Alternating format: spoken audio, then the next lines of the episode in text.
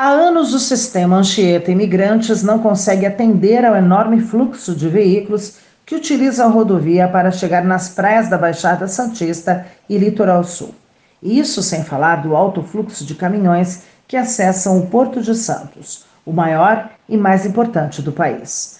A primeira pista da Rodovia dos Imigrantes foi construída na década de 70, em 1976, e a segunda, a obra foi concluída em 2002.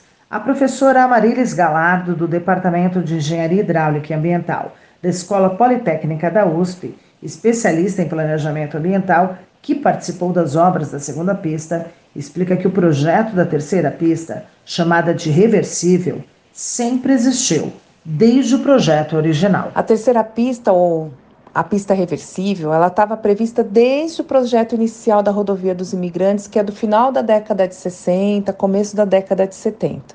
Nessa retomada da segunda pista, a terceira pista não foi considerada, não sei exatamente o, o porquê, né, na verdade, mas acredito que foi por questões, inclusive, aí financeiras. Não se discutiu a implantação dessa outra pista. O maior desafio da construção desta nova pista de imigrantes é atravessar o Parque Estadual da Serra do Mar, onde a biota pode ser verdadeiramente afetada. Toda obra de engenharia ela causa impacto ambiental.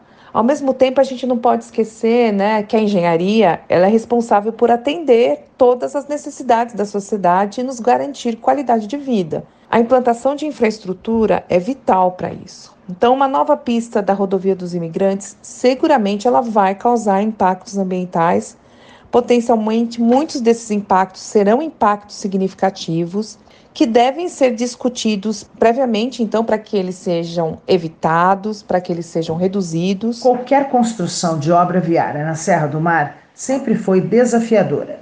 Desde a calçada do Lorena, no tempo do Império, o caminho do mar, que hoje está fechado, até os atuais viadutos da Imigrantes.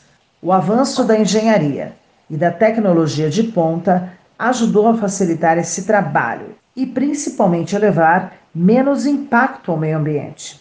20 anos depois né, da construção da primeira pista, então se fez a segunda pista, e a engenharia então tinha recursos técnicos muito mais ousados e arrojados, e o projeto ele foi no trecho de serra praticamente todo executado, ele é né, por túneis longos. Então veja que a segunda pista ela atravessa a Serra do Mar em praticamente três túneis longos. Um deles ele alcança mais de 3 quilômetros de extensão, o túnel rodoviário mais extenso do país. Então há uma receita pronta, né? Os impactos eles sempre devem ser avaliados à luz do projeto que está sendo proposto, ou seja, qual a interação desse projeto naquela área de intervenção.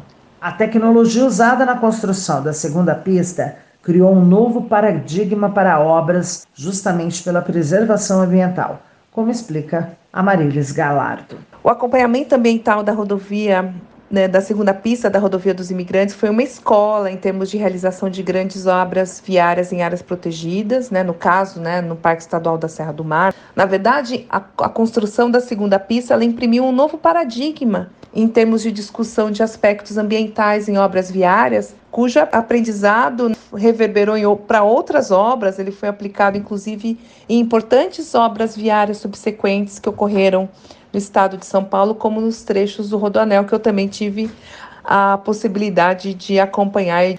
A terceira pista de imigrantes envolve novos desafios e todos grandiosos, como o tamanho da rodovia em questão. A Serra do Mar é também disputada por outras infraestruturas, como linhas de transmissão, energia e tecnologia. Realizar uma obra civil em um ambiente protegido como a Mata Atlântica, que é um hotspot mundial, é uma área que é muito rica do ponto de vista de biodiversidade, realmente é um grande desafio. É um desafio do ponto de vista ambiental, é um desafio do ponto de vista de engenharia, por ser uma área que interliga a região metropolitana de São Paulo ao Porto de Santos, né, para implantação de diversas tipologias de infraestrutura, também de energia, como implantação de dutos, linhas de transmissão. Então é uma área muito disputada, né, do ponto de vista estratégico. Ouvimos a professora Amarilis Galardo, especialista em planejamento ambiental pela Escola Politécnica da USP, falando sobre a obra da terceira pista da Rodovia dos Imigrantes. Sandra Capomatto, Rádio USP São Paulo.